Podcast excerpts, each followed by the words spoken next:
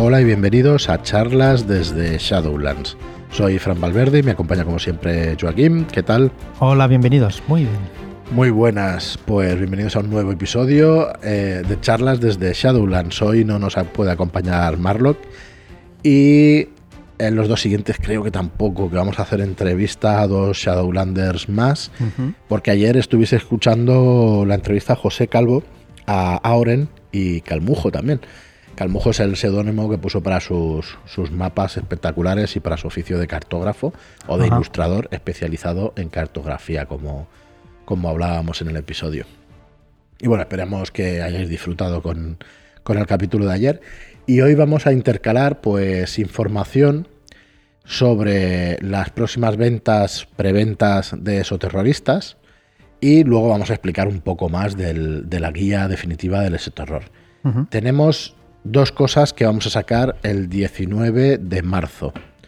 Antes de meternos en faena y explicaros de qué va la campaña, por ejemplo, de Álvaro Loman y todo eso, Vamos a hacer un recordatorio. Tenemos durante esta semana todavía en preventa Starport, el juego de rol para niños. Eh, para niños y para toda la familia, porque eh, habéis de jugar con, ellos.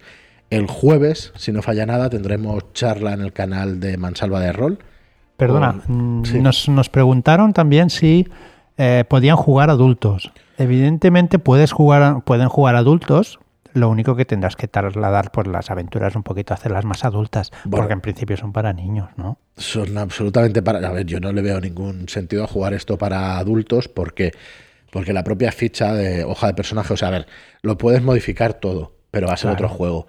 Pues la hoja de personaje, por ejemplo, pues vas a tener objetos, vas a tener una habilidad especial y vas a tener un compañero. Claro. Pues sí, pues eh, eh, como adulto puedes tener una mascota, que es un compañero. Totalmente. Puede tener habilidades y puede tener, pero claro, no. El tono es infantil, claro.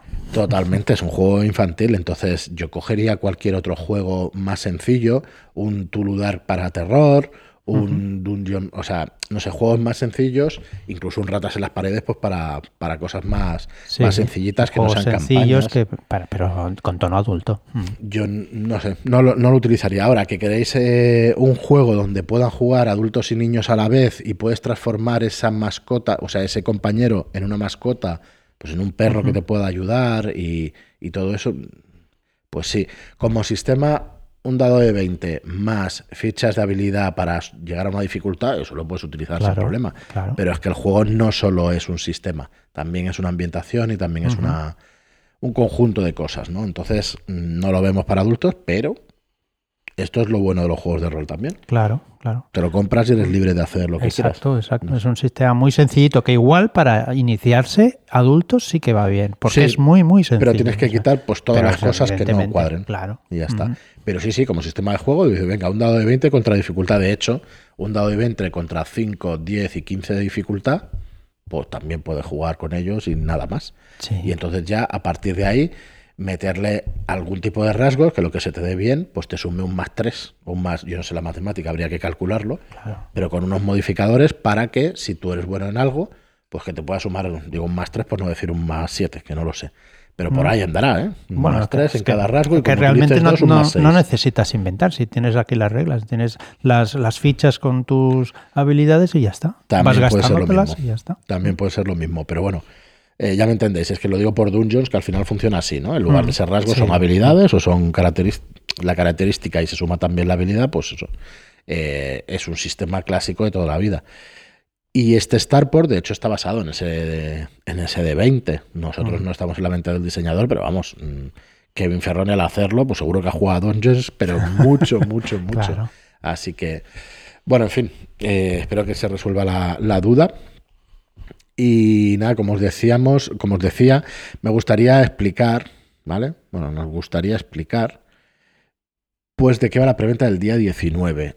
Tenemos por un lado un compendio de, iba a decir reglas, ¿vale? Vamos a decir, dejarme mirar la página donde estoy para no perderme después. Vamos a decir que es una guía para los agentes de campo, o sea, la guía definitiva sobre el esoterror, ¿vale? Eh, la guía definitiva del Esoterror, ¿vale? Va a proporcionar a los jugadores y al director del juego material de trasfondo sobre la batalla oculta que se da entre los esoterroristas y la Ordo Veritatis, ¿vale? Los exoterroristas al final buscan causar un apocalipsis sobrenatural. ¿vale? No todos y no todos tienen el mismo objetivo. Pero en, realidad, mm, en general, van a, van, a, van a hacer eso. No es que ellos a lo mejor tienen otro objetivo, pero al final las criaturas de, de más allá de la membrana lo que quieren es destruir la, la realidad tal y como la conocemos. Entonces, es la lucha entre uno y otro. Y esta guía, pues, enseña todo lo que se tiene que saber. Y de hecho es una guía que es más bien para el jugador. Bueno, para el máster es 100%. Sí, claro.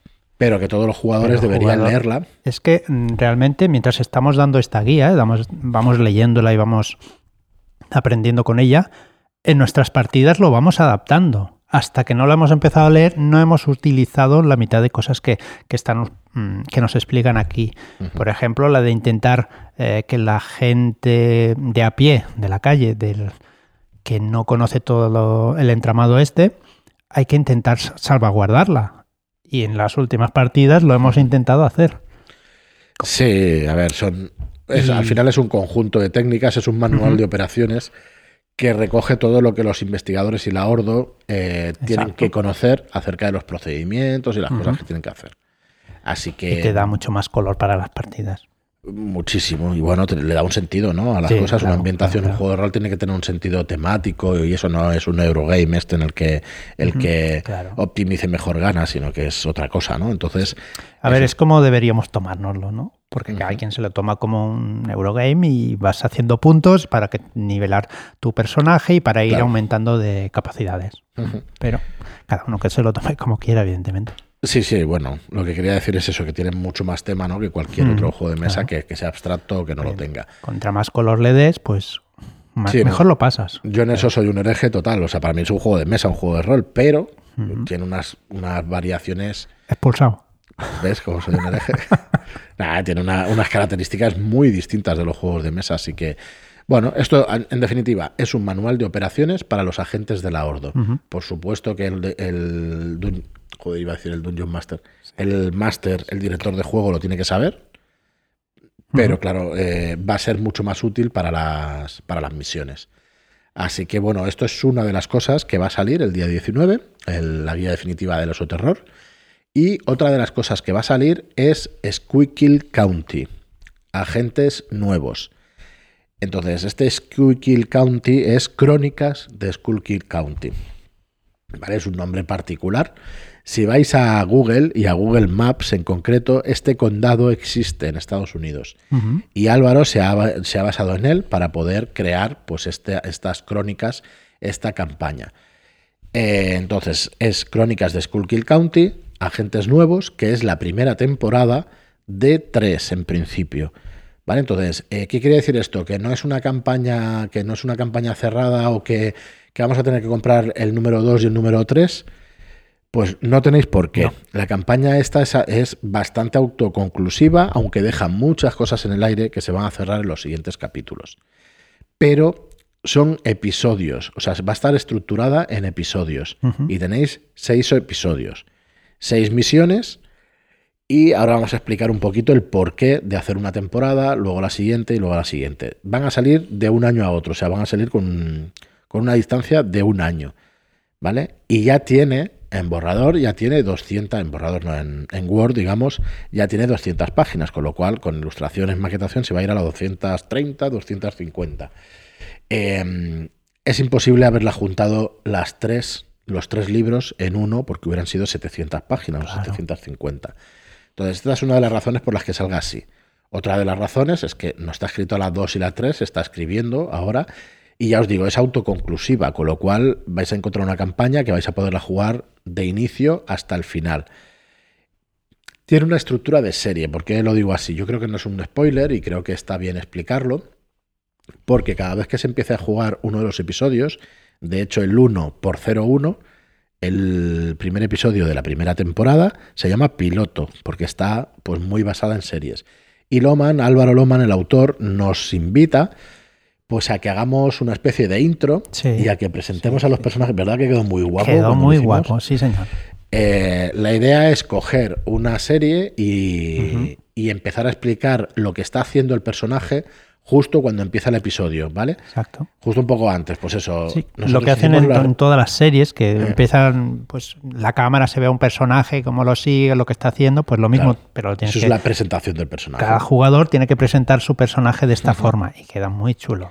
Entonces, hacer una, una pequeña presentación de lo que va a pasar en el episodio, de los PNJs, de los malos, cómo se mueven y, Y tal. como la Ordos se pone en contacto con él para, Sí. para llamarlo hacia el señor, ¿verdad? Vale, entonces eh, es aproximadamente lo que os estamos explicando, ¿vale? Ya leeréis la, la campaña, pero eh, para que os hagáis una idea. Entonces, Schuylkill County es eh, la primera frase del libro, nos dice que es el resultado de la siguiente pregunta.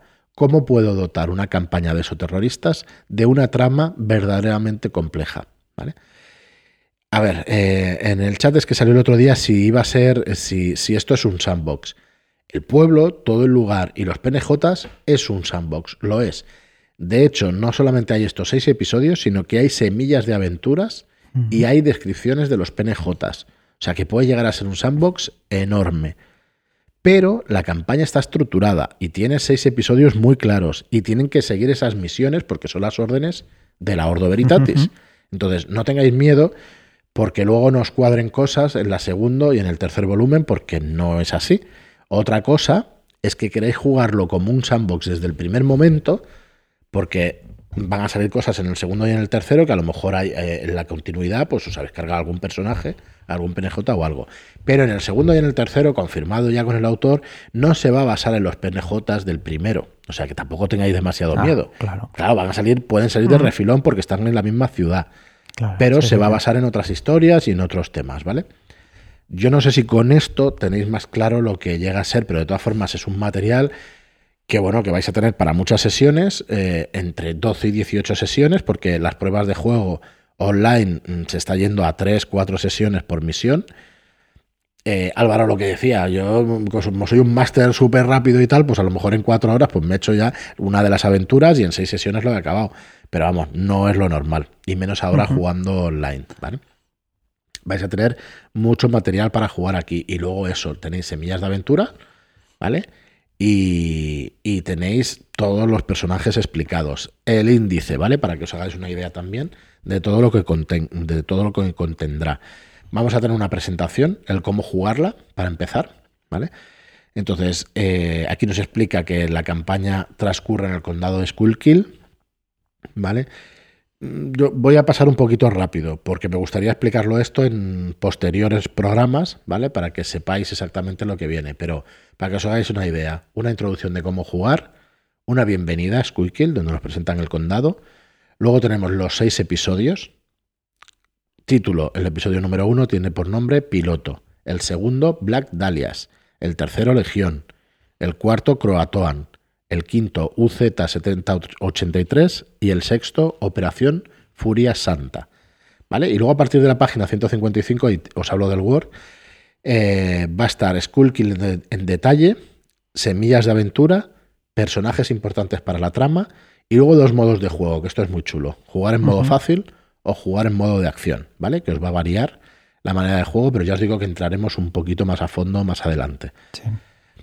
Es un trabajo para nosotros, claro, somos los editores, que vamos a decir, pero es un trabajo para nosotros de Álvaro excepcional. ¿Vale? Así que, eh, bueno, que os hagáis la idea de esto, ¿no? Mm, aquí se incluyen seis aventuras que funcionan como un todo, pero el condado de Squeakill es un lugar rico en historias, nos dice Álvaro. Entonces, incluso en nuestra web vamos a tener semillas de aventura utilizando esos lugares y esos personajes. ¿Vale? Pero bueno, que sepáis que, que- que, bueno, que va a ir, que va a ir de este, de este estilo, ¿vale? Y que mm, es inviable para nosotros como editorial, por lo menos para nosotros, el poder publicar las tres temporadas en un solo tomo o de una vez. Ni sería, ¿cómo decirlo? Ni sería rentable ni para nosotros ni para vosotros, porque si lo metemos Claro.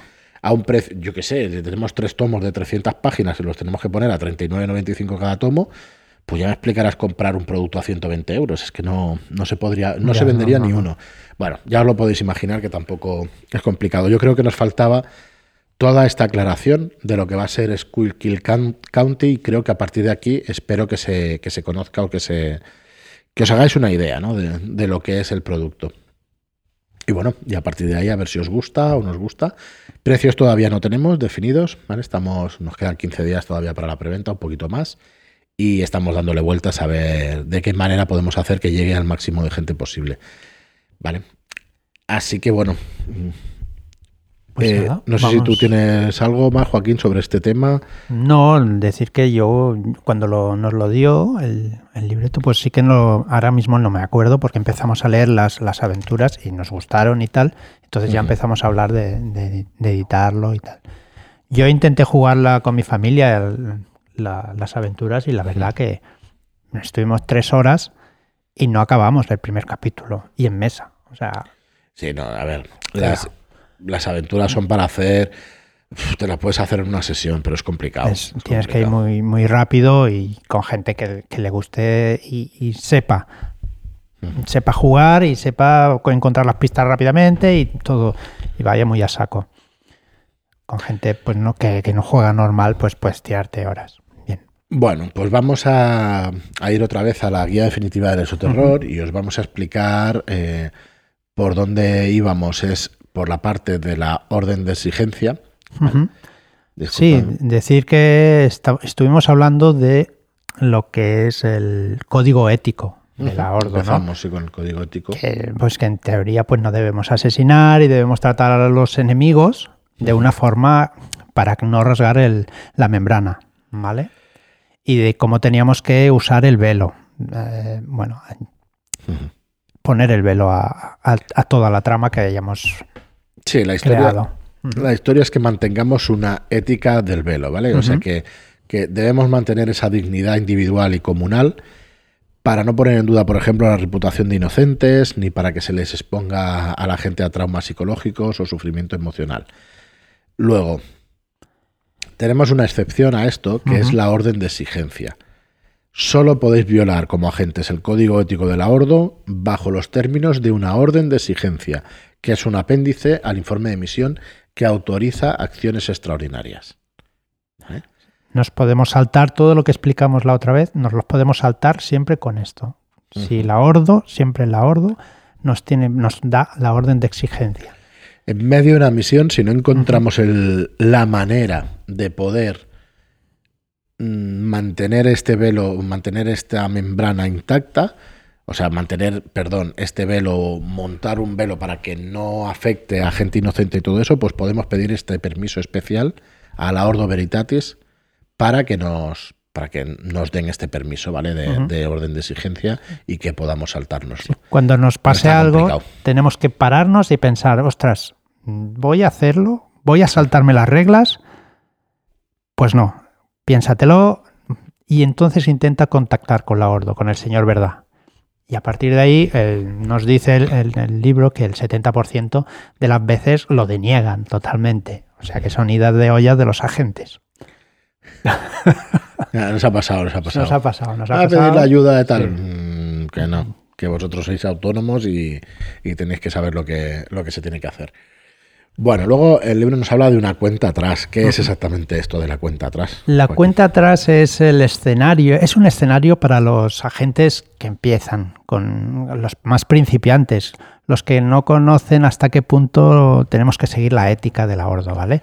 Entonces, eh, es un escenario que, que propone la Ordo y mm, para ver qué hacemos. ¿vale? En teoría no deberíamos eh, saltarnos las reglas, ¿vale? Y nos propone un, un escenario donde ponernos al límite para ver hasta cuánto aguantamos al saltarnos las reglas. Si nos las saltamos, hemos perdido el escenario. Y es básicamente es eso. Una especie de prueba. sí. Es- sí, es una prueba. Muy bien. Como Luego tenemos. diríamos, eh, Mm. ¿cómo se llamaba? La prueba de Star Trek, aquella... el- Sí, hay, un, hay una Sí. prueba para ser comandante o algo así, o para pertenecer a. Sí, a mí tampoco, no me acuerdo. O sea, tenías que combatir una situación que no tenía salida y tal, y Ajá. ver cómo, cómo aceptabas. Kobayashi. Maru, ¿no era? Eso, Claro, Kobayashi. Kobayashi Maru. Eh, luego también nos explican lo que supone la traición. ¿Vale? Que es la cooperación intencionada con el enemigo para dañar a la organización, revelar sus secretos y perjudicar a inocentes o debilitar la membrana. Sí. Ahí la Ordo está entre la espada y la pared.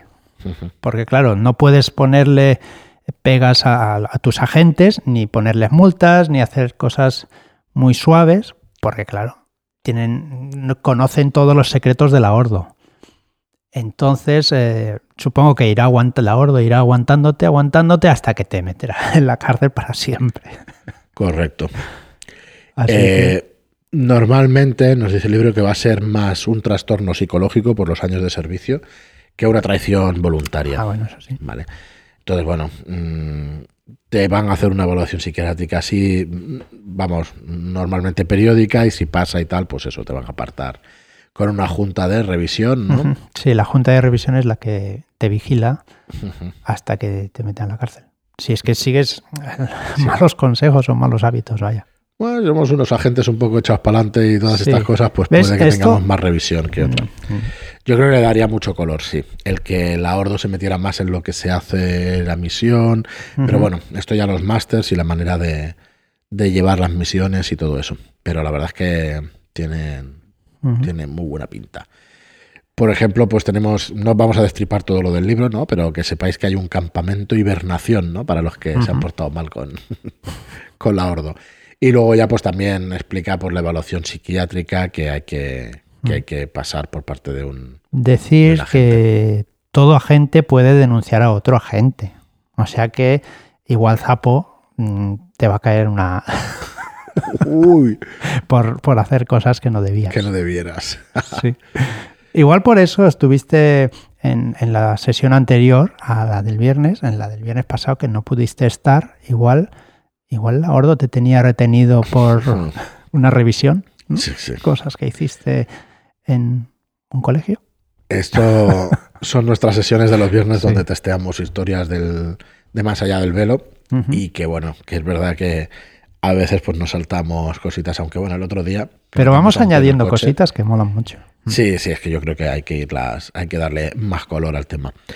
Bueno, pues hasta aquí el programa de hoy. Recordaros que aparte de Starport, que os recordábamos que estamos en plena preventa, pero que acaba este viernes, que os tenéis que dar prisa porque acaba el viernes ya, el día 5, también estamos con la preventa de historias de terror. Eh, que acaba el día 12, acaba la semana que viene la preventa y bueno, eh, es un recopilatorio de nuestros Shadow Shots y, bueno, esperamos que os gusten, la verdad es que han quedado muy chulos, son los tres, también saldrán los tres ganadores del concurso de Kazulu de 100 y más cosas. Salieron ayer eh, la primera lección del taller de creación de aventuras de Álvaro Loman y además dos vídeos también de Hiromi de cómo hacer tus propios PNJs. Eh, legendarios poníamos, porque la verdad es que son PNJs que llaman la atención y que están ahí para, para, eso, para llamar la, atención. La cantidad de personajes y PNJs que ha hecho esta mujer. se hace? Uf, tiene que hacerlos, es brutal. Así que os invitamos a echarle un vistazo también a la suscripción a shadowlands.es barra shadowshots que allí lo tenéis todo. Y hoy lo vamos a hacer más cortito el programa porque ayer estuvimos más tiempo con Calmujo. Mañana también nos escucharéis probablemente con Eugenia y luego con, con David, con Rolero Viejo hace buen caldo. Así que bueno, lo vamos a dejar aquí. Muchas gracias a todos por escucharnos. Gracias por vuestras reseñas de 5 estrellas en iTunes y por vuestros me gusta y comentarios en iBox. Gracias y hasta el próximo programa. Muchas gracias y hasta la próxima.